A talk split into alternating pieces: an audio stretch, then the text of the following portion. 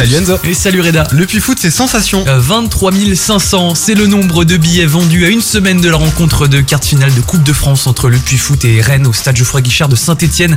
Un nombre qui dépasse carrément la moyenne d'affluence de cette saison hein, 2023-2024 en Ligue 2 du stade stéphanois qui euh, s'élève à 20 700 spectateurs à peu près hein, selon le site spécialisé Envers et contre tous.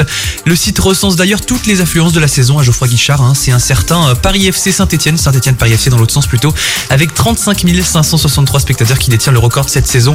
On a encore de la marge hein, pour le Puy-Foot face à Rennes. Mais bon, 23 500 tickets vendus, c'est quand même très significatif de l'engouement autour de cette rencontre historique hein, dans un lieu mythique.